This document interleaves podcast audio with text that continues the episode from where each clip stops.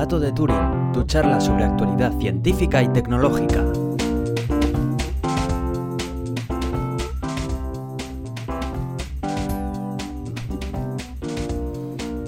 Bienvenidos al Gato de Turing, yo soy Aitor Brazaola. Y yo soy Iván Eguía. Primero de todo, os queremos dar gracias a todos los oyentes por escucharnos y por haber aguantado el hype que hemos creado para este episodio, ya que como probablemente ya sepáis, este episodio va a ser especial. Especial por muchos motivos. El primero y el más importante es un evento que llevamos esperando desde 1989, y no es más ni menos que la llegada a la humanidad con un emisario robótico, eso sí, a un nuevo planeta. Por supuesto, hablamos de Plutón. El segundo motivo que hace este episodio tan especial es poder contar con dos invitados excepcionales para una ocasión como esta. En primer lugar, me gustaría presentar a Héctor Vives, también conocido en las redes sociales como Dark Sapiens. Héctor es el autor del blog Critical Thinking y actualmente está doctorándose en astrofísica en la Universidad de Valencia. Muchas gracias por estar con nosotros, Héctor. A vosotros.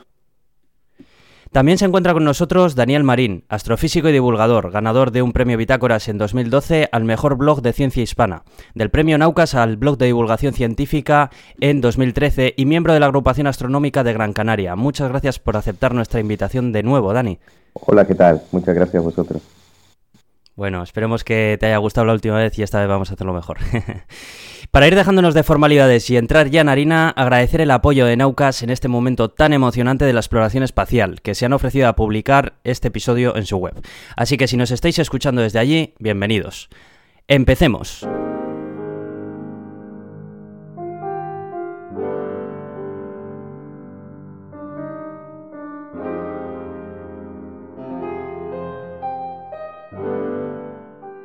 Bueno, pues ya estamos por fin en este especial, ¿no? Y bueno, vamos a empezar un poco explicando todo este, todo este jaleo que es llegar a, a Plutón, ¿no? Eh, Plutón, el que antes era el noveno planeta y el que ahora no es más que un planeta enano. Eh, ¿A qué se debe esto, Dani? Bueno, se debe principalmente a una decisión de la, de la Unión Astronómica Internacional de 2006, eh, por la cual Plutón pasó a ser planeta enano. Básicamente, ¿por qué? Bueno, porque se vio que Plutón ya no era un objeto aislado, ya no era un objeto único, sino que realmente era un miembro más de una población muy numerosa, de, de miles de cuerpos, que es el cinturón de Kuiper. Y claro, el, hasta 2005, pues aunque ya se sabía que Plutón era parte del cinturón de Kuiper, pues bueno, no se había tocado la clasificación, pero ese mismo año pues se descubrió Eris. Y el problema de Eris es que eh, en teoría es más grande, digo en teoría porque no se sabe exactamente su tamaño, pero cuando se descubrió parecía más grande y en cualquier caso sí que es más masivo que Plutón y bueno, había que cambiar la clasificación porque si no, o, bien teníamos nosotros más de nueve planetas, que tampoco está mal, es una opción, o bien se quitaba Plutón como planeta. El poner a Eris como planeta, que hubiese sido el décimo planeta del sistema solar, el problema es que, eh, claro, habría que añadir también todos los cuerpos que fuésemos encontrando eh, dentro del cinturón de Kuiper, ¿no? Como por ejemplo Aumea, Makemake, etcétera, hubiesen pasado a ser planetas también. Y claro, los, algunos astrónomos pues vieron con temor que el número de planetas del sistema solar se podía disparar, ¿no? A, a 20, 30, 40 dentro de unas décadas. Y básicamente por eso se, se le quitó el estatus de planeta. Mm, Bien, bien, pero bueno, sobre esto, eh, y de hecho he visto algún comentario también de Héctor por las redes sociales, que eh, algunos hablaban de que era el final de una era, ¿no? El final de- del inicio de esta exploración espacial, pero hemos visto que, que hay muchísimos objetos como, como Plutón por ahí, entonces, ¿podría ser el inicio de otra, Héctor? Sí, yo creo que es más bien eso. O sea, se dice que con esta misión termina la primera fase de exploración de los planetas clásicos, pero en realidad con Plutón lo que estamos haciendo es explorar por primera vez el cinturón de Kuiper, que es toda una zona, es, un- es como una tercera zona del sistema solar. Entonces, claro, tenemos una región enorme de objetos que fueron dispersados por Neptuno a la formación del sistema solar.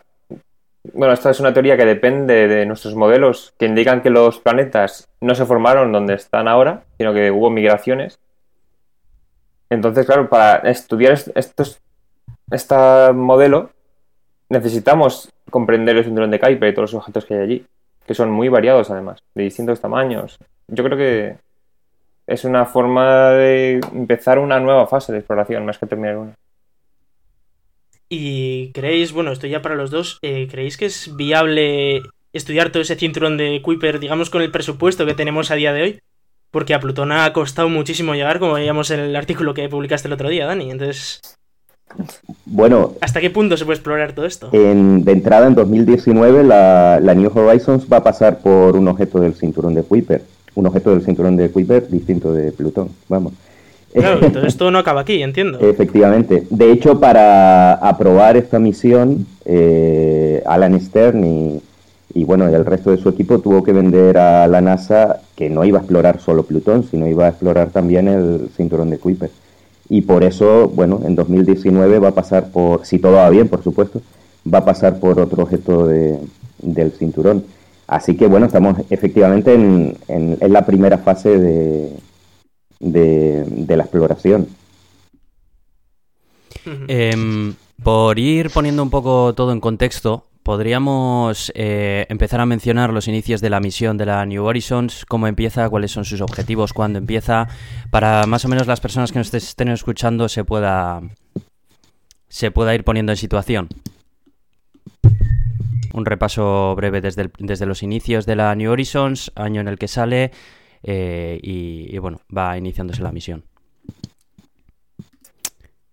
Puede responder cualquiera. Aquí Vale, si quiere Héctor. Desde los inicios, pero el, el experto es Dani esta. ¿Eh? Que el experto en esto eres tú, en historia Ah, vale, de vale. exploración. Vale, hombre. Eh, bueno, sí, la, la New Horizons salió en 2006 y en su momento se convirtió en la nave que escapó de la gravedad terrestre, eh, digamos, de forma más veloz, ¿no? Aunque es verdad que ha habido sondas espaciales que han alcanzado una mayor velocidad, eh, la que ha salido de la Tierra a- con mayor velocidad ha sido la New Horizons. ¿Por qué? Pues para conseguir llegar cuanto antes al cinturón de Kuiper, primero tenía que pasar eh, por Júpiter, precisamente para reducir el tiempo de vuelo en unos dos años aproximadamente.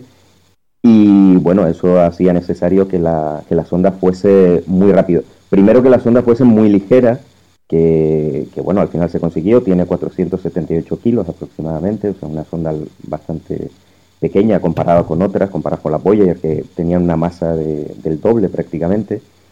Y bueno, pues mm, tenía que ir, digamos, lo más rápido posible.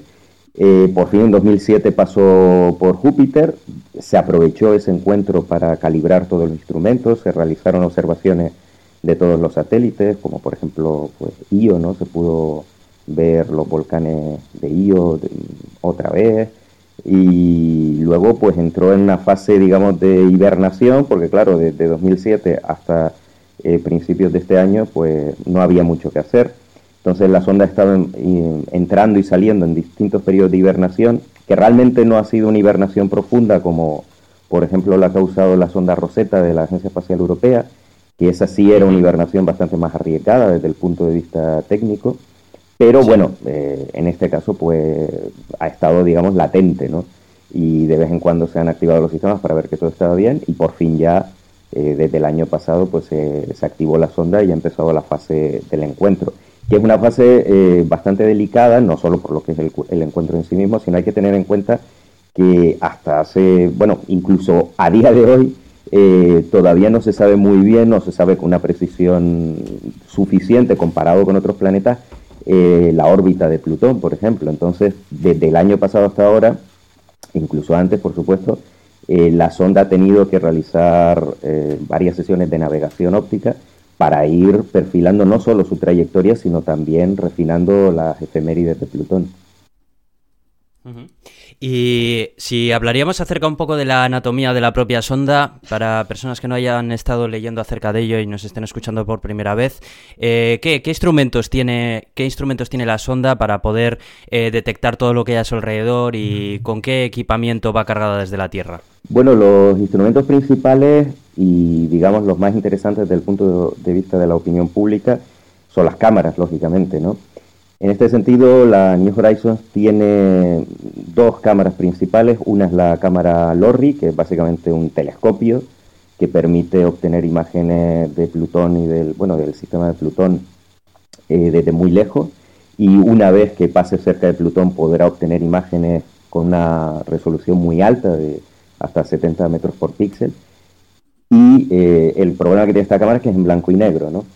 Luego tiene la otra cámara, que es la cámara MVIC, que es parte de un instrumento que tiene otra, otro, otro experimento, que se llama la cámara RALPH en general, y esta sí que nos dará imágenes a color, a mucha menor resolución, pero podremos ver cómo es eh, Plutón a todo color. Y digamos que estos son los dos instrumentos más importantes desde el punto de vista de, lo que es la, misión. ¿no? Luego tenemos, por ejemplo, detectores de partículas para poder entender cómo interacciona la atmósfera de Plutón con el viento solar, que son los instrumentos PEPS y SWAP. Hay un experimento también para contar el, digamos, el polvo que hay en el medio interplanetario, que, eh, que se le puso además el nombre de, de, la, de, la, mujer que le dio el nombre a Plutón, eh, Venecia se llama. Y, una niña era, si no me equivoco, ¿no? Venecia sí que era una niña de 11 años cuando sugirió el nombre de Plutón. Eh, hay que recordar que Plutón se descubrió en 1930, entonces claro, esta mujer ya falleció. Y luego tenemos un, un, experimento que sí es muy interesante, que es el, un instrumento que nos va a permitir estudiar en detalle el perfil atmosférico de la atmósfera de Plutón y la de Caronte, si es que tiene, no sabemos si, si Caronte tiene atmósfera, que eh, consiste en analizar las señales de radio enviadas desde la Tierra, que las recibirá la sonda durante el día del encuentro, mientras la Tierra pasa detrás del disco de Plutón y de Caronte. En otras misiones se ha hecho un experimento parecido, pero al revés, es decir, la sonda emitía una serie de señales, atravesaban la atmósfera del objeto en cuestión y eran recibidas en la Tierra y se analizaban para ver el, perfil de la atmósfera. Por primera vez la New Horizons sabe hacer lo contrario, las señales se van a enviar desde la Tierra y la sonda detrás de Plutón y luego detrás de Caronte va a recibir esas señales. Y así podemos tener un perfil muy detallado de lo que es la, atmósfera. También para estudiar la atmósfera está el, el espectrómetro ultravioleta ALICE, que es un instrumento que ha volado en otras misiones y que va a ser crucial para entender eh, cómo, es la atmósfera de Plutón y también la de Caronte, si es que tiene, ¿no? Lo más probable es que no tenga, pero bueno, eh, cómo va a pasar la sonda detrás de Caronte precisamente, pues para eso, ¿no? Para ver si tiene, si tiene atmósfera. Digamos que estos son los instrumentos principales, ¿no? De la, de la misión en más de una ocasión, eh, leyendo tus artículos, eh, me he dado cuenta de que había veces que mencionabas que lo del falso color es algo que, bueno, que es un poco subjetivo, ¿no? Que todas las imágenes que vemos del espacio, en cierta forma, son de, falso color. ¿Podrías explicar un poco esto? Porque no me quedó muy claro. Bueno, es que el procesado del color es bastante complejo, ¿no? Cualquiera que se haya dedicado un poquito a la astronomía y haya intentado hacer imágenes de los objetos celestes a color mm, sin tener una cámara a color, lógicamente, sabe que es muy complicado. De hecho, pues es eh, una carrera universitaria, ¿no? Prácticamente el estudio del color no es nada sencillo.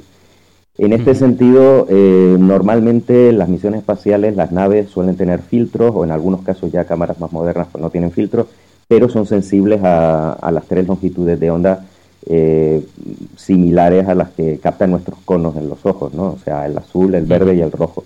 Entonces, combinando, esta, combinando normalmente tres imágenes tomadas cada una de ellas en, estos filtros, pues podemos tener una imagen a color. ¿Qué pasa? Que evidentemente las cámaras no son ojos humanos y depende del ancho de banda de los filtros, depende de muchos otros factores, pues la imagen será, incluso teniendo estos tres filtros, ¿no? La imagen será más o menos parecida a, a lo que nosotros podríamos ver o no. Entonces ya incluso con unas condiciones idóneas, pues el, color es bastante complicado.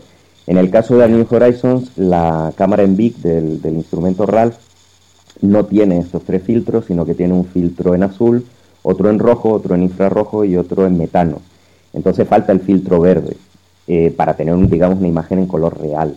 Eh, ¿Qué pasa? Bueno, que se puede extrapolar fácilmente porque que sepamos en Plutón no va a haber árboles, no va a haber plantas, eh, entonces no va a haber nada de color verde, digamos, que nos interese especialmente observar en estas longitudes de onda. Y se puede hacer una imagen a color sin, digamos, sin inventarnos mucho, ¿no? Pero no desde el punto de vista científico, las imágenes a color que veamos de, de Ralph no dejan de ser una interpretación de lo que se ven por esos filtros. Desde el punto de vista científico, pues eh, se han escogido esos filtros porque son los más interesantes para Plutón, ¿no? Claro. Ya. Eh, bueno, yo tengo aquí alguna pregunta. No sé si Iván quieres hacer tú alguna. lanzar algo. Eh, sí, bueno, a mí me ha sorprendido bastante el tema que has dicho de mandar las ondas de radio desde la Tierra. Y es que, vamos, cuadrar un objeto que está tan lejos, tan lejos, está más allá de la órbita de Neptuno, eh, eso tiene que ser dificilísimo. Además, como has dicho, la órbita no es 100% conocida, con lo cual lanzar un rayo y que acierte justo en la nave tiene que ser difícil. Bueno, el, las ondas de radio lo bueno es que no es un no es unas láser, ¿no? ¿no? No necesitas lanzarlo con una precisión enorme, sino que lo lanzas a una región del cielo bastante grande. Precisamente en ese sentido no hay mucho problema. Eh, lo más complicado es que las es hacer pasar a la sonda por la trayectoria adecuada para que pase por la sombra del Sol y de la Tierra. Hay que tener en cuenta que la, el día del encuentro se ha elegido cuidadosamente precisamente para que la New Horizons pase eh, por la sombra tanto de Plutón como de Caronte, la sombra, digamos, del Sol, lógicamente, pero también la sombra de la Tierra. Eh, ¿Por qué? Pues para estudiar lo que estamos comentando, ¿no? Esto es las señales de radio que se van a enviar desde nuestro planeta y que se va a ocultar también, es decir, la, la, nave va a pasar visto desde la Tierra detrás del disco de Plutón y de Caronte y también visto desde el Sol. Entonces es una geometría muy particular que eh, ha sido escogida sobre todo para estudiar las atmósferas de, de Plutón y la de Caronte sí la tiene y, y, es, bueno, es complicado y eso es lo que hace que sea la fecha el 14 de julio y no otro día, ¿no? Claro, respecto a eso, eh, me gustaría repasar el calendario de los próximos días que vamos a ver. ¿Qué es lo que esperamos ver en los próximos días y qué días exactamente de esta semana para que la gente pueda estar un poco más atenta? Bueno, Héctor, si quiere comentarlo. Bueno. Adelante. A ver, de momento, estos días estamos en la aproximación como ya se están viendo las fotos en internet, cada, vez, cada día que pasa las fotos vuelven totalmente obsoletas a las anteriores. Pero el máximo acercamiento lo tenemos el martes. Creo que era a las, a las 2 menos 10 hora española. Eso es. Pero, se puede seguir además a través de la web de la NASA. Sí, o... pero ojo que esto es hora de la nave, ¿no? Eh, sí, eso es el momento en el que pasa, pero pero hasta cuando nosotros recibimos confirmación, vamos. Sí, es, es nos dan cosas? está en horario sí, de la nave. A... La bueno, la confirmación va a ser ese día por la noche, así que no importa mucho las horas exactas. Plutón está a cuatro horas y media luz. Exacto. Entonces, cuando mande señales, tardarán cuatro horas y media. Lo que pasa es que durante el encuentro está toda la secuencia automatizada y no será hasta después cuando empiece a mandar datos. Antes del encuentro vale. en sí, empezará a sacar una serie de imágenes y datos por si algo fallase, las mandará rápidamente a la Tierra y luego ya continuará todo automático. Y creo que hasta el día siguiente o así no tendremos datos de lo que ha obtenido. Es que eso es algo que me ha parecido bastante curioso. El tema de, claro, tiene que mandar fotos antes de la llegada. Porque eh, he llegado a oír que podría haber un cinturón de asteroides en Plutón, aunque dicen que no han encontrado nada. Bueno, el, sí. El riesgo principal antes de, de, que se, de, que se, supiese más o menos cómo era el sistema de Plutón es que hubiese lunas, otras lunas, o que hubiese anillos ¿no? alrededor de, de, Plutón, sobre todo entre la zona de Plutón y Caronte, que es por donde sí, va es que a pasar la Cuando sonda. se vio que había... O sea, primero se conocía Caronte como luna de Plutón y había alguna teoría de que se formó como nuestra luna. O sea, dos objetos del cinturón de Kuiper chocaron y la velocidad y ángulo eran tales que de la materia alrededor de Plutón se formó Caronte. Pero cuando se vieron que había más lunas así, o sea, que Plutón tenía más de una luna, parece que todas se formaron de esa forma. Entonces se tenía la, el riesgo de que no se hubieran descubierto todos los fragmentos que hubieran quedado sin formar los cuerpos grandes y hubiera objetos que pudiesen colisionar con la sonda. A lo mejor hay un anillo tenue de partículas de polvo, pero si alguna es bastante grande y atraviesa la sonda de lado a lado, pues... Ya. Entiendo que no se ha dado el caso eh, y no sea la, la, sonda de momento no ha descubierto nada que se le interponga en el camino, ¿no? No, no. Y ha sido una sorpresa para, para, para, los miembros de la misión, porque todos esperaban encontrar más lunas, más pequeñas que, que Cerbero, ¿no? que, y que Estigia, que son las más chiquititas. Y, no, no han encontrado nada, evidentemente todavía están a tiempo y a lo mejor ya han encontrado algo, pero no lo han hecho público. Pero bueno, que se vean las imágenes y lo que los aficionados han estado eh, tratándolas y tal, con las imágenes que se han hecho públicas, no se ha visto nada. Y pues ha sido una, una sorpresa. De todas formas, si en caso de que se hubiese detectado pues alguna luna más o algún anillo o alguna cosa así, eh, había un plan de emergencia. Bueno, primero era cambiar la trayectoria por alguna otra que no tenía el mismo valor científico, que o bien pasaba más lejos de, Plutón o, bueno, una trayectoria que no era tan interesante. Eh, y incluso se barajaba la posibilidad de que durante el encuentro la sonda viajase con la antena hacia adelante. ¿no? Durante el encuentro la, la, sonda tiene que ir moviéndose, no va a tener la antena apuntada hacia la Tierra, pero va a ir moviéndose porque tiene que ir moviéndose para apuntar los instrumentos eh, hacia donde quiere estudiarlo. ¿no? Los instrumentos no se pueden mover si no están fijos a la sonda, entonces la sonda es la que se tiene que mover. Y pues eh, si, hubiese, si se hubiesen encontrado anillos o más lunas, la sonda habría tenido que estar más tiempo con la antena hacia adelante como escudo protector. Al final no va a ser necesario. Bien. Eh, antes de meternos un poco en harina quizá con Plutón y hablar un poco ya más acerca de ello, eh, me gustaría hablar un poco también acerca de los cuerpos con los que se ha ido encontrando la, sonda, como por ejemplo Ceres, que la verdad que ha sido, ha sido impresionante poder verlo y, demás. Eh, ¿Ha habido algo de todo esto que os ha llamado especialmente la atención antes de llegar hasta Plutón? Pero Ceres... Pregunta abierta. De la sonda Down. Sí, Ceres estaba... Pero Ceres... otra sonda, eso es.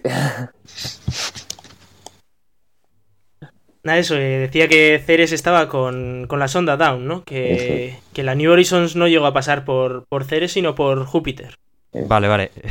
Ahí he mezclado un poco. Pero sí que es verdad que sobre Ceres es algo que, que también es curioso, es que también está en la misma categoría que Plutón, de planeta enano, y en cambio no ha tenido tanta repercusión mediática como está teniendo lo que es Plutón. Yo, claro. yo creo que por dos razones fundamentales. Primero, porque Plutón, para muchísima gente, entre los que me incluyo, eh, es todavía un planeta, no porque astronómicamente lo sea, porque es un planeta enano, yo no tengo ningún problema con las clasificaciones, no deja de ser una etiqueta, pero yo me crié, eh, pues cuando yo era niño Plutón era un planeta, entonces desde el punto de vista eh, sentimental eso es un factor muy importante.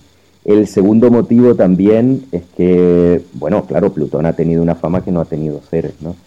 Y sobre todo que el encuentro de la New Horizons es mucho más dramático que el de la sonda Down con Ceres, es decir, aquí nos lo estamos jugando todo a una carta que es el día del sobrevuelo y aunque ya tenemos fotos que están relativamente bien, eh, eh, las que realmente van a pasar a los libros de historia son las que se obtengan durante el día del encuentro, entonces es muy dramático. Sin embargo, la sonda Down se fue acercando progresivamente a Ceres durante meses, eh, tardó también semanas y semanas en ponerse una órbita de trabajo, entonces ha sido una misión eh, desde el punto de vista de los acontecimientos pues bastante más pausada, ¿no? Y quizás eso le ha quitado eh, dramatismo y le ha restado protagonismo en los medios, ¿no? Yo creo que se suma todo eso.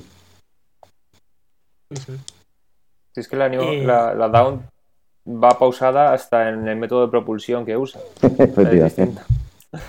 Tiene motores de iones y va poco a poco cambiando la velocidad y va todo mucho más relajado. Y también una cosa curiosa es que, eh, claro, la New Horizons partió de la Tierra en 2006 eh, para estudiar el último planeta del Sistema Solar, el noveno planeta del Sistema Solar, y ahora se va a convertir en, ni siquiera va a ser la primera sonda que estudie un planeta enano, precisamente por la sonda Down, que por unos meses de diferencia le ha quitado ese honor. Down ha sido y ha sido la primera sonda que ha explorado un planeta enano y además que lo ha orbitado, porque la New Horizons no lo, no lo orbitará.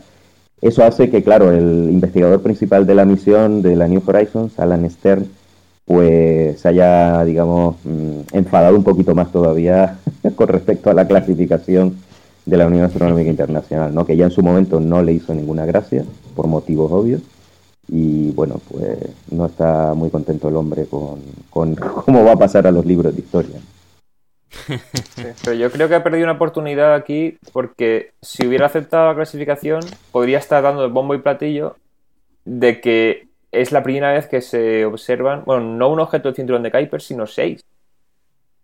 el sistema de Plutón lo interesante que tiene es que tiene Plutón, que es bastante grande, luego Ceres, que tiene un tamaño distinto y por tanto eh, composición de superficie diferente, luego las cuatro lunas pequeñas, que también habrá muchos objetos del cinturón de Kuiper así, entonces podía haber estado dándose mucha más publicidad diciendo que es la primera misión de exploración cercana de un montón de objetos del cinturón de Kuiper, que esto es importantísimo. Sí, yo creo que eh, lo han vendido, obviamente si uno lee la información del equipo de la misión que, ha puesto a disposición en la, en la web, pues sí que se, que se ve algo así, ¿no? Que efectivamente eh, han vendido la misión desde ese punto de vista. Pero claro, el problema es que cuánta gente de la calle sabe lo que es el cinturón de Kuiper. Precisamente. Ese es, el problema, ¿no? Era una oportunidad de dar a conocer la estructura del sistema solar como sabemos ahora que es, en vez de mantener la idea un poco arcaica de que hay unos cuantos objetos grandes y luego ya cosas insustanciales. Bueno, si te fijas en, en los últimos meses, o quizás de antes, pero yo me he dado cuenta sobre todo en los últimos meses, es verdad que han hecho hincapié en esto, ¿no? Que hablan que es la primera misión a la tercera zona del sistema solar, han hablado mucho de la tercera zona. Yo creo que ahí el, Departamento de Relaciones Públicas, tanto del APL, que, o sea, del, del instituto donde trabaja Esther, ¿no? que controla la misión, como la NASA, pues han trabajado bastante cómo vender la, la misión al gran público, que para eso no olvidemos que la NASA son los expertos. Que sigue siendo una misión apasionante, sin duda, porque estamos hablando de que, como has dicho, son seis objetos del cinturón de, de Kuiper, pero también tenemos más objetos que podría llegar a visitar. Hace poco el Hubble descubría un par de candidatos, me suena, ¿no? Que, que podía visitar. Sí, va a visitar uno porque no puede visitar los dos, solo puede utilizar sus motores para modificar su trayectoria en un ángulo muy pequeño y solo puede visitar uno de los dos. Y ahora mismo se está elaborando la propuesta de cuál visitar y se anunciará en agosto. En agosto tienen que decir, bueno, la NASA tiene que anunciar cuál de estos dos se va a visitar. Si es que la misión desde el principio iba a visitar algún objeto más, lo que pasa es que Plutón visto desde la Tierra, está en la zona del centro de la galaxia. Entonces hay tanta estrella que hasta que no hicieron una propuesta de usar el Hubble en ya de forma masiva para sacar un montón de fotografías con mucho tiempo de exposición, no se encontró ningún candidato en la posición adecuada para que llegase el combustible. Y estaban muy asustados. Porque en la primera campaña del Hubble no encontraron nada y todos los modelos teóricos predecían que iban a encontrar unos cuantos, no muchos, pero sí unos cuantos. Y no ha sido hasta la segunda campaña que hicieron ya en plan desesperado de, de, bueno, es que tenemos que encontrar porque si no, claro, uno de los criterios de éxito de la misión, de éxito total, de éxito completo, era sobrevolar un objeto del cinturón de Kuiper. Entonces, eh, realmente lo, lo pasaron mal y al final, bueno, pues descubrieron estos objetos, estos dos candidatos, que también nos está diciendo que la densidad de objetos del, cinturón no era la que se esperaba, de objetos de este tamaño, ¿no? a partir de un determinado tamaño, que en teoría debían haber más, ¿no? Bueno, y centrándonos un poco en Plutón, eh, podemos ponernos un poco en situación eh, con las características que tiene Plutón, su tamaño, qué atmósfera tiene, qué es lo que sabe, qué es lo que sabíamos hasta ahora y qué es lo que poco a poco vamos, vamos sabiendo y demás. Héctor, si quieren. Mm, vale. Bueno, Plutón, una cosa que a lo mejor llamará la atención a gente es que es más pequeño que la Luna. Hmm. Sí. A mí eso me llamaba la atención también, sí, sí. Claro, tiene de diámetro unos 2.300 y pico kilómetros. 2.368 es el dato. Y claro, es un objeto pequeñito. Tenerlo justo detrás de los planetas gigantes y con una órbita tan excéntrica como tiene, hacía que no encajase muy bien. Y ahora vemos sí, que esa es otra, ¿no? Que pasa por delante de la órbita de Neptuno incluso. Sí, pero no, o sea, visto desde arriba, mucha gente ve estos dos planetas se cruzan. Lo que pasa que la órbita de Plutón está muy inclinada. Entonces, las órbitas no, pueden chocar, por suerte. No coinciden en el tiempo. Y además, eh, hay una cosa que es por cada tres órbitas que da Neptuno, Plutón da 2. Está en una resonancia, está hecho a propósito. O sea, hecho a propósito, no. que están así eh, bloqueados por tema de interacción gravitatoria y entonces nunca están Neptuno y Plutón en la misma parte del sistema solar al mismo tiempo, o sea, cuando están en, máxima, eh, la máxima aproximación, casi nunca coinciden en la misma parte de la órbita, tampoco. Y en cualquier caso, un impacto sería imposible porque no se cruzan realmente. Claro. Y de hecho, o sea, cuando Neptuno y Urano fueron migrando hacia el exterior del sistema solar, eh, quedó Plutón bloqueado en esta relación de 2 a 3 con la órbita de Neptuno. Entonces Plutón se fue alejando del Sol a la vez que Neptuno se iba alejando. Entonces... Eso es algo que a mí me llama mucho la atención, es decir, eh, se, acoplan los, los, planetas. He visto también que hay lunas de otros, de otros planetas que también están en relaciones de que si yo doy dos vueltas tú das tres, si yo doy una tú das cuatro y cosas así. O en el cinturón de asteroides también. Sí, también. el cinturón de asteroides. Bueno, y, que Plutón no es el único que está en esta resonancia, ¿no? Hay, hay, varios objetos del cinturón de, de Kuiper que, siguen la misma resonancia, que son se llaman precisamente plutinos, en, honor a Plutón, claro. Hay todo un grupo ahí que quedaron, cuando Neptuno migró hacia el exterior, quedaron ahí atrapados en esa relación orbital. Bueno, y Plutón tiene hasta ahora, que hayamos encontrado, cuatro lunas, ¿verdad? Cinco. Cinco. Eh, hay que contar a Caronte, la grande También, claro. También, también, correcto. Eh, ¿Podemos hablar también de ellas, de lo que se sabe de ellas? Sí, claro. Caronte tiene como la mitad de tamaño de Plutón, más o menos. Y igual que la Luna siempre nos muestra la misma cara, Plutón y Caronte hacen lo mismo, pero ambos. O sea, tanto Plutón como Caronte están que nunca van a ver. En Caronte nunca se va a ver en una zona distinta del cielo, en Plutón, y nunca se va a ver la cara trasera de Caronte desde Plutón. Y lo mismo al revés. Esto ocurre porque, como están muy cerca unos de otros y tienen masas bastante parecidas, eh, que estén rotando, o sea, la atracción gravitatoria crea como un abombamiento, que es lo que se llama la fuerza de marea, y esto hace que se disipe energías y rotasen respecto a la posición mirando uno al otro. Entonces se han quedado atrapados también en esa posición y es lo que pasaría con la Luna y la Tierra si diese tiempo antes de que el Sol muriese. Claro, es curioso que además un planeta tan pequeño, digamos, tenga ya cinco, cinco, lunas, ¿no? Un planeta que es más pequeño ya que nuestra propia luna. Sí, bueno, en realidad como muchas son pequeñas, pues es cuestión de circunstancias. Aquí se cree que muchas que muchas de las lunas se formaron a la vez en una colisión con otro objeto que dio lugar a una eyección de materia y acabó coalesciendo con formando varios objetos. De hecho, el hecho de que sea tan pequeño es que como tiene menos gravedad no se quedó todo más compacto. De hecho, entre los objetos del cinturón de Kuiper hay un porcentaje bastante alto de cuerpos con lunas. Sí. Evidentemente no sabemos eh, si tienen lunas tan pequeñas como las de Plutón, porque son realmente muy, muy, muy chiquitillas, pero se han descubierto un porcentaje muy alto, entonces eso nos está diciendo algo bastante importante sobre las colisiones que hubo al principio del sistema solar, ¿no? Cuando lo que comentaba Héctor, que migraron los planetas exteriores y se movieron, ¿no? Todos estos objetos hacia el exterior. Mm, entonces eso es muy interesante. ¿no? Sí, se dispersaron mucho y hubo trayectorias cruzadas y tal. Y también hay que tener en cuenta que como están tan lejos del Sol, se mueven muy lento. Van unos, las colisiones se cree que son unos 2 kilómetros por segundo nada más. Y por comparar, la Tierra se mueve a 30 kilómetros por segundo en su órbita. Sí, por eso hay una teoría que eh, dice que el proceso por el cual se formó Caronte no fue tanto como lo que comentabas, ¿no? De, la, del proceso de formación de la Luna, de un objeto que impactó a, relativa, a una velocidad relativamente alta, sino que chocó contra el protoplutón y digamos que lo que se formó, o sea, la Caronte, es casi el objeto original que impactó, ah, ¿no? Porque iba muy lento. Hay una teoría que dice que es así, otra sí que pues piensa que se formó un disco de acreción, lo típico, ¿no? un disco de materia alrededor y de ahí se, se formó Caronte.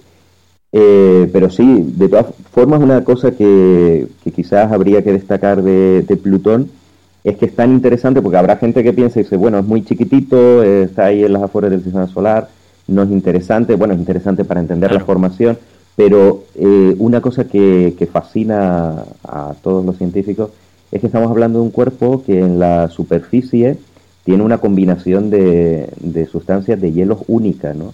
Eh, la superficie de Plutón tiene hielo, por un lado la corteza es de hielo de agua, en el interior se supone que debe haber roca mezclada con hielo, y luego en la superficie pues una mezcla de hielo de metano, hielo de monóxido de carbono, hielo de nitrógeno, todos eh, reaccionando, todos ahí mezclados, que puede dar lugar a procesos muy interesantes, ¿no? Mm, sin embargo, Caronte, mm, que se sepa, no tiene ni metano, ni monóxido de carbono, ni nitrógeno en la superficie, solo se ha detectado amoníaco y hielo de agua.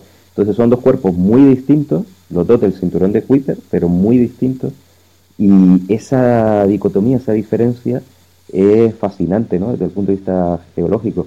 De hecho, también se dice que Plutón podría tener un océano, un manto de agua líquida en su interior, e incluso Caronte, incluso. Con lo cual podría tener criovolcanes, o sea, volcanes que eh, saquen a la superficie agua, ¿no? En vez de lava, que es roca líquida, pues agua, ¿no? Que es la forma de vulcanismo que se da en el sistema solar exterior. Eso sí que cuesta imaginarlo, la verdad. Y otra cosa que cuesta imaginar es algo que he leído en alguno de tus artículos, eso de los ríos de neón. Sí, sí, sí, sí. ¿Qué es eso?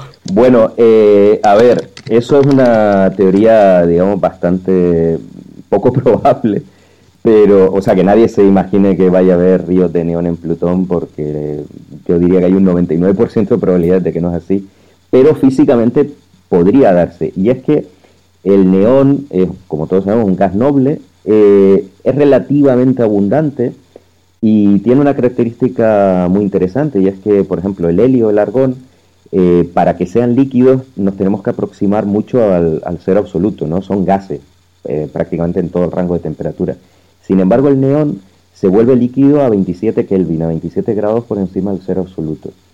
Eh, eso significa que en determinadas zonas de Plutón hay que tener en cuenta que la superficie de Plutón está a una temperatura de entre 30 y 60 Kelvin, ¿no? de media unos menos 230 grados centígrados. Eh, podría haber algunos puntos de la superficie donde se dan las condiciones adecuadas para que el neón estuviese en estado líquido. Ahora, eh, yo no apostaría nada, ¿no? porque vamos a encontrar ríos de neón, pero físicamente es posible y eso es una de las cosas interesante y que nos demuestra hasta qué punto no tenemos ni idea de, cómo es Plutón. ¿no? Plutón, que por cierto tiene una atmósfera que es más grande que la de la Tierra. ¿Eso cómo se explica? Pues tiene mucha menos gravedad. Entonces la atmósfera llega hasta mucho más lejos. Es mucho más tenue. Pero el tema es que la Tierra tiene tanta gravedad que la atmósfera está mucho más pegada a la superficie, digamos y Plutón está constantemente perdiéndola por el viento solar y otros procesos. De hecho, el que Caronte no se espere que tenga atmósfera es por su tamaño. O sea que la diferencia de la superficie entre Plutón y Caronte se debe mucho a la distinta gravedad de cada uno. Porque en, Plutón, muchos gases que en verano o en uno de los veranos se evaporan, forman la atmósfera y luego vuelven a congelarse cuando baja la temperatura si esto pasa en un cuerpo con menos gravedad, lo que ocurre es que los, gases que se subliman pueden escapar al espacio y ya no volver.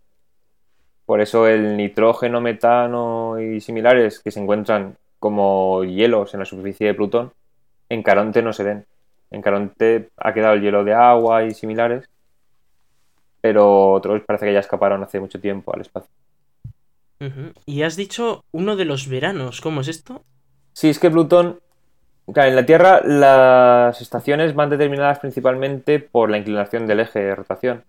Cuando está el eje, o sea, el polo norte apuntando hacia el Sol, pues los rayos llegan de forma más perpendicular a la superficie y la insolación es mayor. Y luego viceversa. ¿Qué ocurre? La eh, elipticidad de la órbita de la Tierra es bastante baja. Pero en Plutón es muy alta, como hemos dicho antes. Y no coincide el punto más cercano al Sol de la órbita con el punto en el que uno de los polos apunta más al Sol que el otro. Entonces es un baile bastante complejo. Que Dani escribió una entrada en su blog bastante detallada. Que a lo mejor. De hecho, creo que la tenemos apuntada por aquí. Sí, sí, sí. Sí, Si eh. quieres, Dani, explicar tú. No, no, lo que has comentado, que ese juego de entre la, la excentricidad, la elipticidad de la órbita y la altísima inclinación de- del eje de Plutón, pues se combinan para formar esas dobles estaciones que son muy interesantes. En este sentido, lo que sí podríamos añadir es que eh, cuando hablamos de la atmósfera, y claro, combinado con el tema este de las estaciones, es que eh, desde los años 80 los científicos llevan proponiendo una misión a Plutón que se lance cuanto antes porque temían que la atmósfera se congelase. Es decir, la atmósfera de Plutón es básicamente nitrógeno con algo de metano y también pues eh, tiene que haber dioxi- eh, monóxido de carbono, monóxido de carbono, perdón, que son los hielos que están en, en la superficie, ¿no? Están en equilibrio con la superficie. Pero claro, a medida que Plutón se va alejando, porque ahora se está alejando de- del Sol, pues se temía que la atmósfera se congelase. Y de hecho todos los cálculos de los años 80 y 90 predecían que justo para 2015 la atmósfera tenía que estar congelada. Entonces, claro, había que lanzar una sonda cuanto antes para estudiar esta atmósfera y de ahí ha sido pues todas las propuestas que se han hecho durante los últimos años con, con este objetivo, ¿no? De lanzarla cuanto antes. Curiosamente, pues se ha visto que no es así, que la atmósfera de Plutón eh, sigue en su sitio. De hecho, a principios de este siglo aumentó su, su densidad, según los datos que teníamos del telescopio Hubble y de otros observatorios terrestres. Y bueno, parece ser que hay modelos que dicen que se podrá mantener no toda la atmósfera, pero sí una presión, digamos, pues un porcentaje apreciable durante toda la órbita de, Plutón. ¿no? Aunque es verdad que también hay modelos que dicen que en el afelio, en el punto más lejano al Sol, sí que se colapsa la atmósfera. Pero este ha sido uno de los objetivos, uno de, las, de, los, eh, de los requisitos para lanzar una misión a Plutón cuanto antes, ¿no? estudiar su atmósfera. Claro, esa es otra que también hasta ahora se representaba como, como un color azulado, ¿no? Por lo poco que se sabía de ello, pero luego hemos visto que no, que no, no, no tiene nada azul. Bueno, tiene un color rojizo, básicamente por lo que estábamos hablando antes, de que una de las sustancias más importantes que tiene en la superficie es metano. Y el metano tiene una cualidad y es que cuando eh, recibe luz ultravioleta del Sol o rayos cósmicos, pues forma eh, moléculas orgánicas complejas.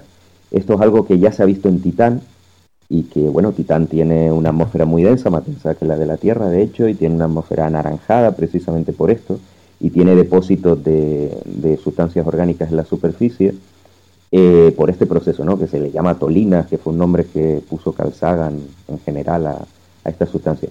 Plutón, curiosamente, aunque su atmósfera es muy poco densa, tiene estas sustancias orgánicas que le dan ese color rojizo y que también hace que sea muy interesante, porque, claro, sabemos que son sustancias orgánicas complejas, que hay, hay moléculas orgánicas, pero no sabemos exactamente cuáles son ni, ni sus propiedades, así que eh, eso aumenta el interés de la misión. Y hay otros objetos del cinturón de Kuiper que también tienen un color bastante rojizo. Incluso Efectivamente. objetos más lejanos también. Como Sedna, por ejemplo. Efectivamente, se han encontrado muchos, muchos objetos que son como Plutón, o sea, rojizos, y luego otros que son como Caronte, Claro. eh, que claro, o sea, que deben tener amoníaco y hielo de agua.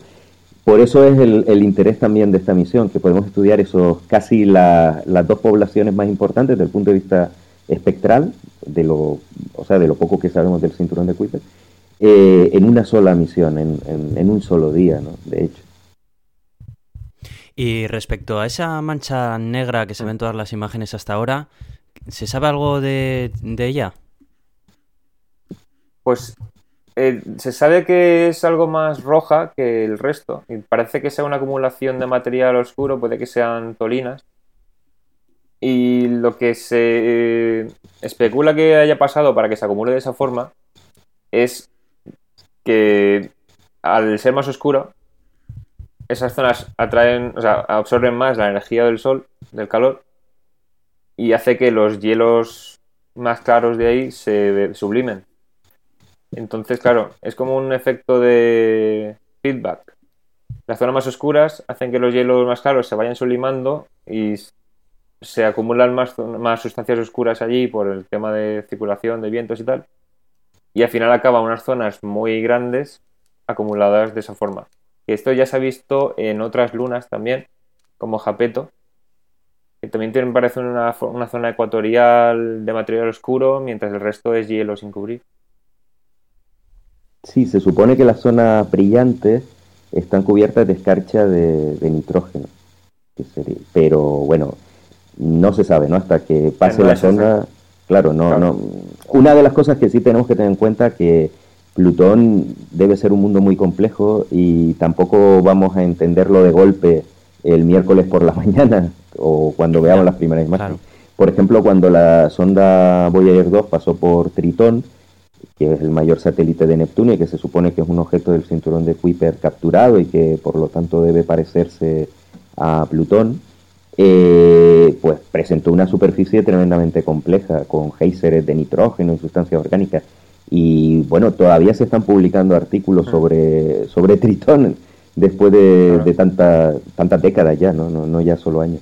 Entonces, bueno, que, que nadie espere que vayamos a entender todo lo que pasa en Plutón de golpe pero, pero bueno, eh, es una pieza fundamental para saber qué es lo que ocurre en el cinturón de Kuiper. Y una cosa importante sobre cuándo entenderemos a Plutón es que la mayor parte de los datos se van a estar enviando durante más de un año después del encuentro del martes. Es, exactamente, eso es algo que no hemos comentado y que es importante, que, que se van a transmitir a una velocidad pues relativamente lenta y que aunque la misión sea una misión de sobrevuelo, que todos los datos se van a, coger en un día, realmente a nivel de, transmisión de datos, como decía Alan Stern, es prácticamente un orbitador, porque durante más de año y medio va a estar transmitiendo datos. ¿no? Creo que eran 60 gigabits o algo así. Exactamente, son 60 gigabits. Sí. Y yo tengo aquí apuntado, es a un kilobit por segundo. O sea, esto va más lento que la conexión de Aitor de internet, ¿eh? sabía que me iba a caer, sabía. sí, ves. Es que está muy lejos. Una, una sola imagen, eh, que son 2,5 megabits, que es menos de un mega de imagen, menos de un megabyte. Son 45 minutos de transmisión, solo una imagen. Sí. Lo cual y además utilizando la red de espacio profundo de la NASA, que son tres antenas situadas en, tres puntos del planeta para tener una cobertura constante de la sonda, porque no olvidemos, claro, que la Tierra gira y necesitamos de, varias antenas, ¿no? Una de ellas está en Madrid, la otra está en Goldstone, en Estados Unidos, la otra está en Canberra. Y claro, el tiempo de uso de estas instalaciones es caro. Eh, otra cosa que tenemos que tener en cuenta es que, claro, la limitación principal para enviar los datos, porque habrá gente que dice, hombre, ¿por qué manda una sonda Plutón y con esta velocidad de transmisión tan baja, no? Hay dos factores, eh, bueno, hay varios, ¿no? Pero sobre todo es el coste de la misión. Para que la misión fuese pues barata y se pudiese aprobar con el presupuesto de la NASA, pues tenía que tener una limitación de potencia, o sea, el, el generador de radioisótopos, que es el que alimenta de electricidad la sonda, ¿no? Que lleva plutonio, pues es relativamente pequeño, eh, no genera toda la potencia que le gustaría al equipo de la misión y luego también, por ejemplo, el tamaño de la antena es relativamente pequeño, de 2 metros. Eh, otras propuestas de hace décadas pues preveían sondas con tamaños de, o sea, la antena con tamaños de 4 metros, 5 metros, cosas así, ¿no? Precisamente para garantizar una, una transmisión elevada. Otra de las. Otro de los recortes, digamos, que sufrió la sonda, tengo entendido que fue el tema de que fue un sobrevuelo cuando había otras propuestas para hacer incluso orbitadores de, de Plutón. Es decir, llegar a Plutón y quedarse allí durante un tiempo viendo aquello. Sí, aunque realmente propuestas de orbitadores eh, se hicieron muchos estudios, se han hecho bastantes estudios, pero ninguna se consideró seriamente. Quizás la única que pasó a una fase así de desarrollo, bueno, ni siquiera una fase de desarrollo, pero una fase de estudio más avanzada fue, había un proyecto a principios de este siglo que se llama el proyecto Prometeo, que básicamente pues consistía en lanzar sondas con un reactor nuclear al sistema solar exterior con propulsión iónica. Eh, en principio iba a ser solo una sonda, que era la sonda GIMO, para ir a Júpiter y estudiar Europa y todos los satélites galileanos también. Eh, pero también pues, se podía utilizar esta plataforma para lanzar sondas al resto de planetas exteriores y había una propuesta para ir a, Plutón. Eh, de todas formas, bueno, el proyecto este no duró mucho, era un capricho de la administración Bush y tuvo un par de años de vida, así que el resto de propuestas serias y que sí han estado a punto de aprobarse, que durante los años 90 hubo dos que estuvieron muy cerca de aprobarse, que fue la Pluto Fast Flyby y la Pluto Express, eh, todas son todas eran misiones de sobrevuelo, porque es lo más barato. Si es que con propulsión química, eh, que es la que usamos prácticamente en, todas las ondas, lo que hay que hacer es darle todo el impulso casi al principio y luego si quieres parar la sonda en Plutón, habría que llevar una cantidad de combustible casi igual a la que a la de la que usaste para lanzarla eh, con el propio cohete, en la propia sonda hasta Plutón. Y esa cantidad de combustible necesitaría una cantidad de combustible extra que sería, aumentaría de forma exponencial para lanzar eso desde la Tierra. Entonces, es prohibitivo. Mm. Sí, e incluso con el nuevo cohete SLS. Sí, incluso con ese. Sí, es que no, no puedes aumentar mucho más la velocidad de escape. Es decir, puedes aumentarlo, pero claro, eh, las órbitas, hay que tener en cuenta que las órbitas de escape son órbitas hiperbólicas y la velocidad de exceso, aunque utilices un supercohete, al final lo que vas a tener es en las cercanías de Plutón, no vas a tener una velocidad mucho más alta ni un tiempo de vuelo mucho más bajo, ¿no? Así que esta configuración la que usó la New Horizons es casi la, mejor, ¿no? En términos de, efectividad y de coste. para hacer otras maniobras ya hacen falta motores más eficientes como nucleares o de iones, que es lo que usa precisamente la sonda Down para poder haber ido a Vesta primero y luego salir de Vesta e irse a C. Claro, incluso para si utilizamos propulsión iónica para ir a Plutón, si luego queremos orbitar, necesitamos también llevar mucho combustible, incluso con propulsión iónica. Entonces, eh, en definitiva, es muy complicado mandar un orbitador a, a, Plutón. Es verdad que si, por ejemplo, tenemos el SLS, podríamos mandar una sonda muy grande y que parte de esa masa fuese un cohete para frenarla en órbita de Plutón. Eso sí, es lo único, pero eh, bueno, deberíamos eh, encontrar algo muy interesante en Plutón, ojalá sea así, que justifique mandar un orbitador. Ojalá, a ver si encontramos algo fascinante, ¿no? Que, que, justifique algo así. Y bueno, claro, hablando de eso, eh, como habéis dicho, hemos encontrado otros sitios en ese cinturón de Kuiper, como podría ser eh, Eris, que habéis dicho, eh, también está Setna, muchísimo más lejos, eh, ¿Hay alguna posibilidad de que en un futuro medianamente cercano se intente hacer otro sobrevuelo sobre alguno de estos? ¿Posibilidad política o, tecnológica? tecnológica no hay ningún problema. Política mm, lo veo muy complicado. Lo veo muy complicado. Más que nada porque la NASA ahora mismo en el sistema solar exterior tiene una prioridad que es Europa. Eh, se ha aprobado recientemente, después de muchos años, de batallar en el Congreso con la Casa Blanca, etcétera, eh, toda la comunidad científica presionando para lanzar una misión a Europa y no se aprobaba y al final este año se ha aprobado de forma formal ¿no? una misión a Europa y esa misión digamos que se va a llevar todo el presupuesto para el sistema solar exterior.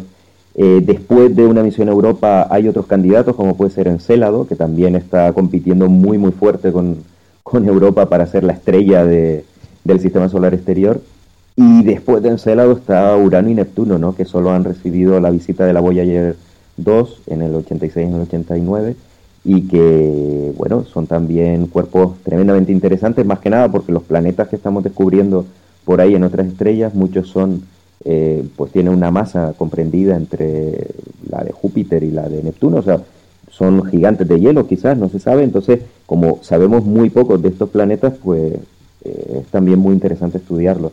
Así que me temo que el cinturón de, de, Kuiper ahora mismo, teniendo en cuenta además que la New Horizons va a visitar un objeto en 2019 más o menos, eh, ahora mismo no, no es una prioridad absoluta y bueno, ojalá me equivoque, pero yo creo que van a pasar muchas décadas antes de que vamos a otra misión a, a Plutón al cinturón de Kuiper. Pero claro, todo depende de lo que descubramos el martes. Si se ven cosas extrañísimas y, y muy espectaculares en Plutón, pues sí, se puede mandar mañana, bueno, mañana mismo no, pero dentro de unos años se puede mandar todas las sondas que uno quiera, claro. Sí, yo creo que el interés por mandar sondas a esas zonas tan lejanas del sistema solar aumentará cuando vuelvan a ponerse interés en desarrollar motores que no sean de propulsión química, que sean más eficientes. O sea, temas de velas solares, motores nucleares y de iones, etcétera, ya creo que eso sí que lo volvería más factible dentro del presupuesto que manejan. Sí, Pero sí. antes lo veo difícil. Sí, totalmente de acuerdo. Hace falta una, una inversión importante y una revolución en los sistemas de propulsión para el sistema solar exterior.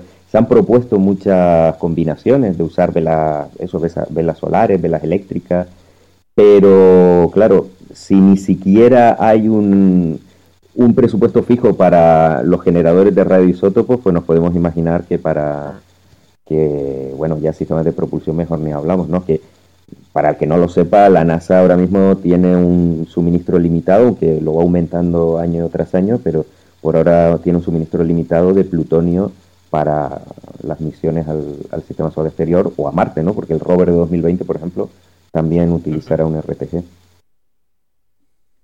Y la verdad es que toda esa zona es un- una zona apasionante del sistema solar que es enorme además, porque estamos hablando de que Sedna, por ejemplo, da una vuelta al sistema solar en 10.000 años. Entonces, Sí, pero Serna ya está incluso más lejos que el cinturón de Kuiper, incluso.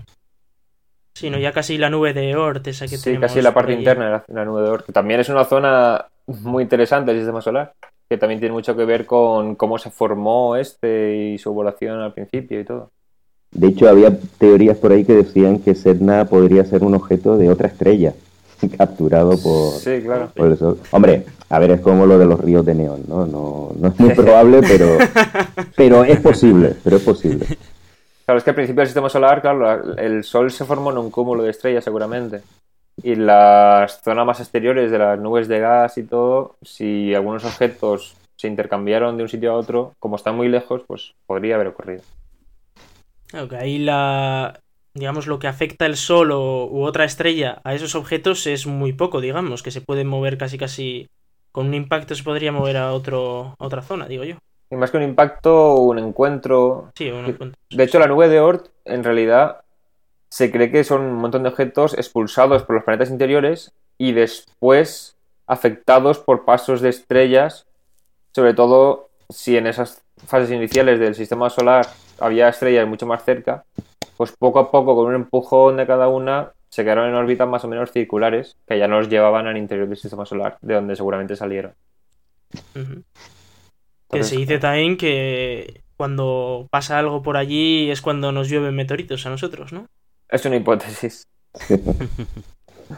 Y combinándolo un poquito, relacionándolo con lo que comentábamos antes, también eh, es curioso que hay una hay una teoría para demostrar hasta qué punto pues ha habido traslado de material por el sistema solar, ¿no? Entre las migraciones, eh, la formación e interacciones con otras estrellas, que hay teorías que incluso dicen que Ceres, que está en el cinturón de asteroides, podía ser un objeto del cinturón de Kuiper originalmente, ¿no? Y que acabó en el cinturón de asteroides.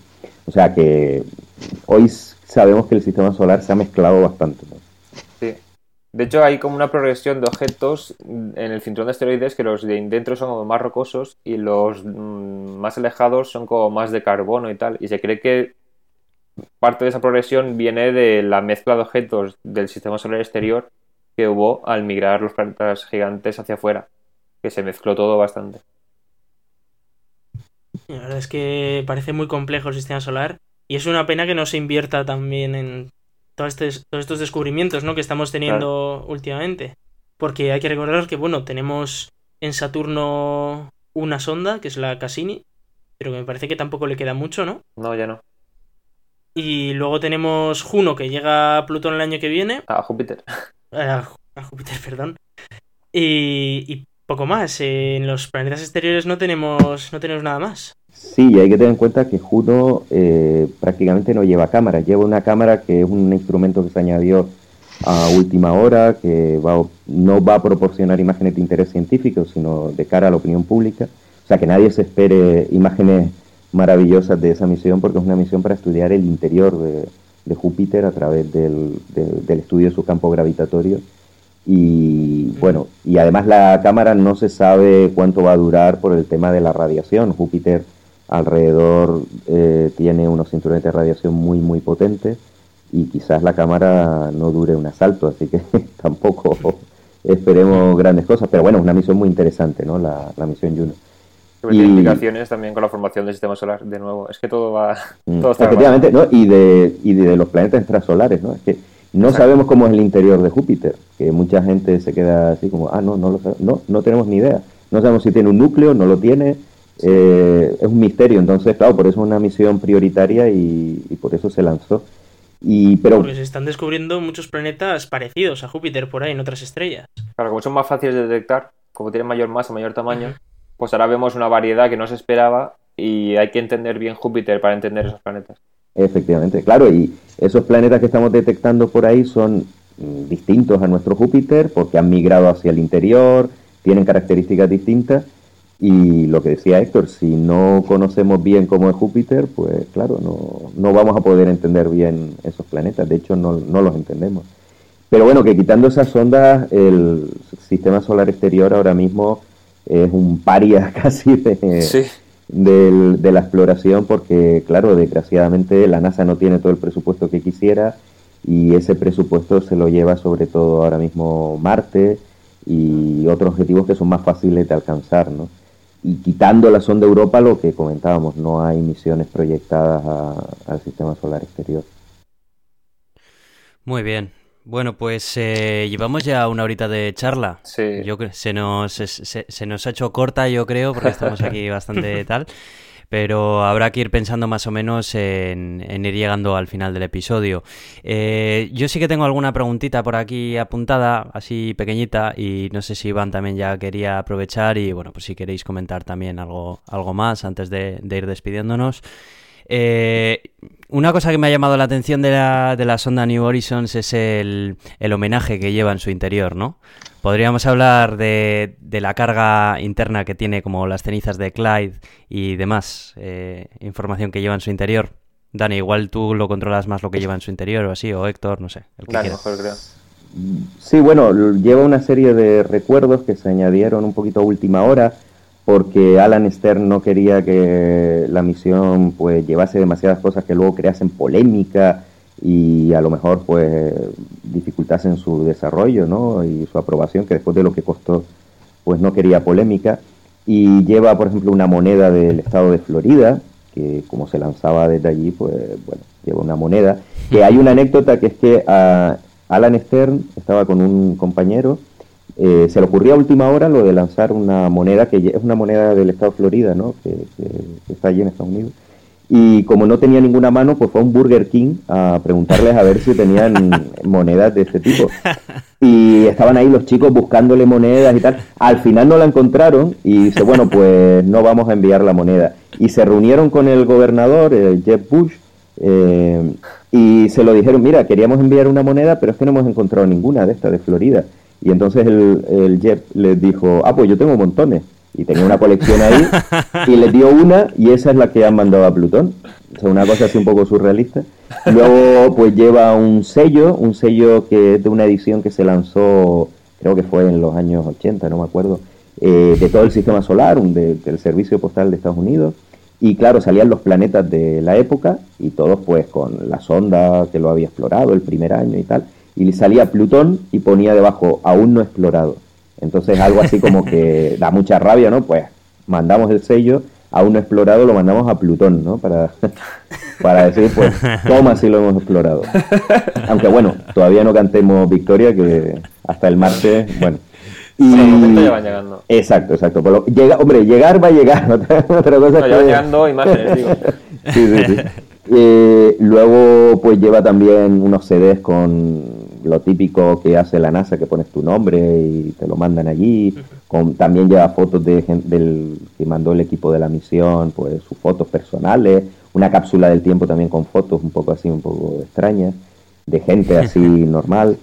Eh, y luego, sobre todo, las cenizas de Clyde Tombaugh, ¿no? el descubridor de Plutón, lleva unas pocas cenizas. En su momento esta era la parte más polémica porque claro, mandar cenizas a otro planeta, bueno, afuera del sistema solar, porque no olvidemos que la New Horizon va a salir del sistema solar, pues era un poco polémico. ¿Por qué Claytombo? ¿Por qué no otro? Es verdad que en este caso, obviamente, el descubridor de Plutón está bastante justificado. Pero sí, que hubo, hubo ahí polémica y de hecho, eh, digamos que no se hizo público, no se intentó eh, hacer público hasta el último momento, ¿no? Para que no hubiese polémica, porque mucha gente no se lo tomó bien. Y bueno, estos son así eh, las cosas que lleva, ¿no? Que tampoco... Luego lleva también, sí, unas banderas de Estados Unidos, cosas así como muy, muy patrióticas. Y de hecho se, le, se le ha criticado pues que no lleve ningún mensaje como las Pioneer 10 y 11 o las Voyager 1 y 2, que llevan mensajes pues a otras civilizaciones extraterrestres y cosas así, pues no, no lleva ninguna. Quizás una pena que no, que no se haya aprovechado la oportunidad, pero Alan Stern pues decía que la misión era ir a Plutón, al cinturón de Kuiper, y que no quería distraerse con, con otras cosas que, que creasen polémica, porque claro, si ahora se manda un mensaje, lo típico, ¿no? Que mandamos, ¿por qué mandas esto? ¿Por qué no mandas otra cosa?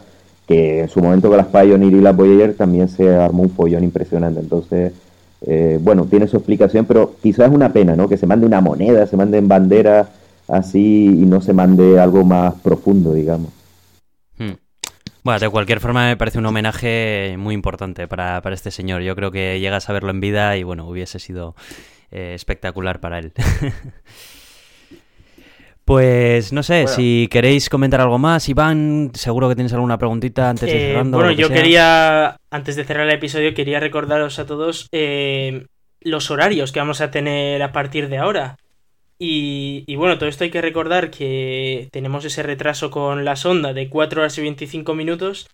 Y, y bueno, eh, estamos hablando de que desde el próximo lunes, o bueno, ya no sé si cuándo estaréis escuchando esto, pero desde el lunes 13 de julio empezarán a enviarse los datos de, de failsafe, los de por si acaso pasa algo o nos chocamos contra algo. Y los últimos datos se enviarán a las, a las 5 y cuarto de, del, del 14 de julio, vamos. Eh, no, del 13, vamos. Entonces, eh, no. 5 y cuarto de la madrugada, eso es, del 14 de julio. Eh, ¿Por qué? Porque el máximo acercamiento a Plutón es a las 2 menos 10, como has dicho antes, Héctor, del 14 de julio, pero por aquí no se va a saber absolutamente nada hasta las 3 y 9 de la madrugada del 15, de la noche del 14 al 15. Y bueno, eh, está el máximo acercamiento a Plutón, que es a las 2 menos 10. A Caronte se acerca en el mayor momento a las 2 y 5 más o menos. Tras la sombra de Plutón pasa a las, a las 3 menos 10 pasadas. Y luego tras la sombra de Caronte a las 4 y 20 de, la tarde.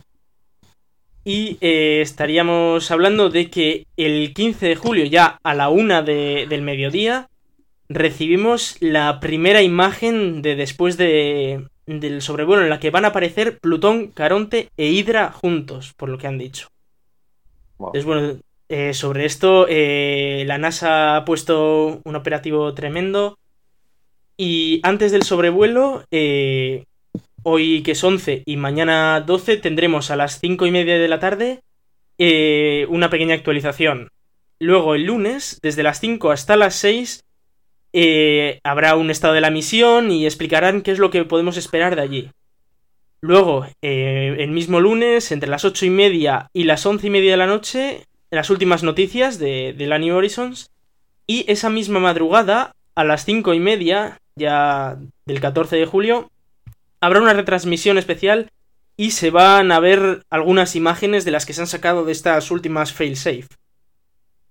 Luego sobre el sobrevuelo va a haber un programa especial en el que a la una y media del mediodía del 14 se conectará y estarán hablando sobre el tema aunque como no hay ningún contacto por la sonda, porque la sonda está automáticamente haciendo sus cosas y no envía ningún dato, pues solo van a estar hablando sobre el tema, imagino.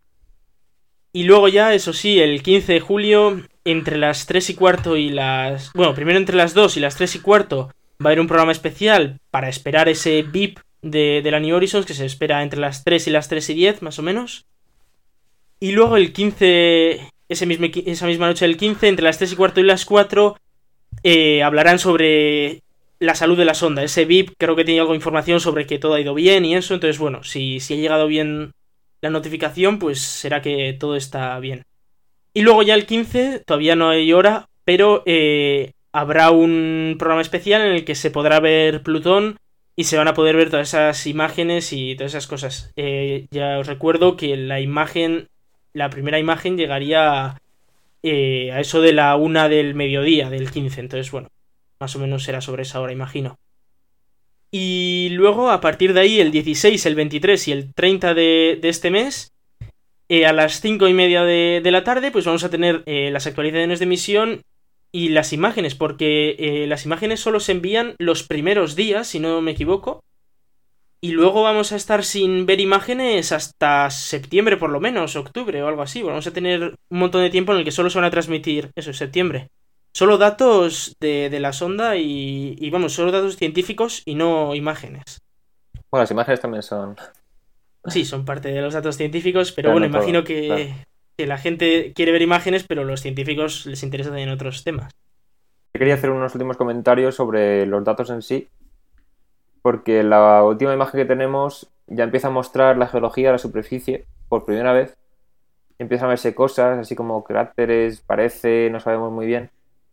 Y quería comentar, por ejemplo, que observando la superficie simplemente, con la cantidad de cráteres que haya, la forma que tengan los cráteres, se podrán deducir muchas propiedades de la superficie, de la composición que tiene, las propiedades físicas, cómo de profundas son las capas superficiales de los hielos, qué propiedades mecánicas tienen, o incluso si hay zonas muy erosionadas o no, se puede ver también el intercambio entre la atmósfera y la superficie.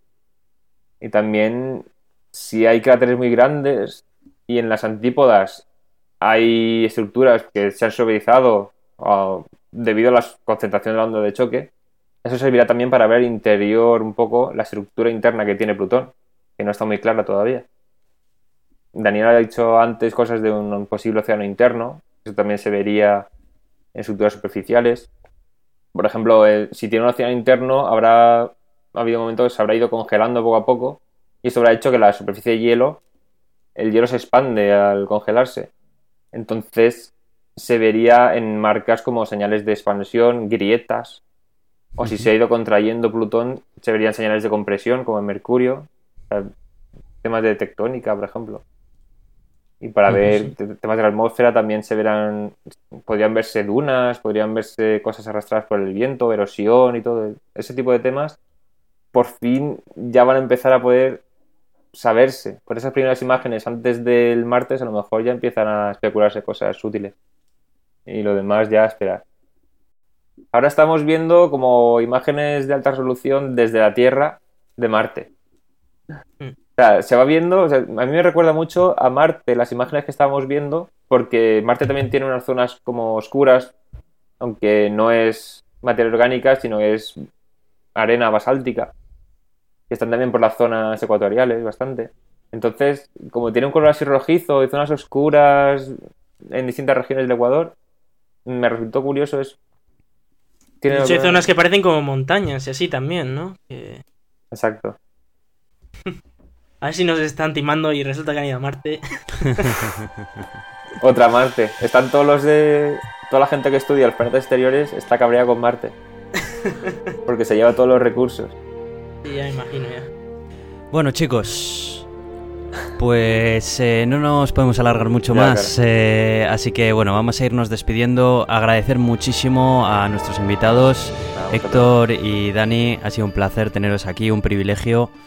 Y bueno, esperemos que hayáis disfrutado la charla y, y bueno, ya iremos viendo el feedback que, que hay por ahí. Muchísimas gracias también a Naucas por ofrecerse a publicar en, en su página web eh, este episodio de, de nuestro podcast. Y bueno, simplemente recordar un poco eh, eh, vuestro Twitter, eh, blog y demás. Y yo casi que prefiero que igual lo digáis vosotros. Eh, Héctor, ¿eres en Twitter? Dark Sapiens, todo junto. Correcto. ¿Y tu blog? ¿Dónde se puede leer acerca de ti? Pues la dirección es darksapiens.blogspot.com. Muy bien. ¿Y Dani? ¿En Twitter? Eurekablog, danielmarin.naucas.com. Muy bien, dado que eh, Naucas es un poco más genérico, lo anunciamos desde aquí, sería arroba naucas barra baja com en Twitter. Y bueno, el sitio web de Naucas es naucas.com con cada kilo. Simplemente recordaros nuestro Twitter que es arroba el gato de Turing. Nos podéis mandar un email a elgatodeturing arroba gmail.com. eh, seguirnos en nuestra página de Facebook dándole al me gusta eh, y suscribiros en iTunes, en iVoox. Agradecemos muchísimo que nos puntuéis, nos deis eh, las estrellas que consideréis oportunas, así conseguimos salir en las primeras posiciones de portada. Y nada más, yo soy Aitor, arroba cronosnhz en Twitter. Y yo soy Iván, arroba Razican en Twitter. Pues muchísimas gracias y hasta pronto.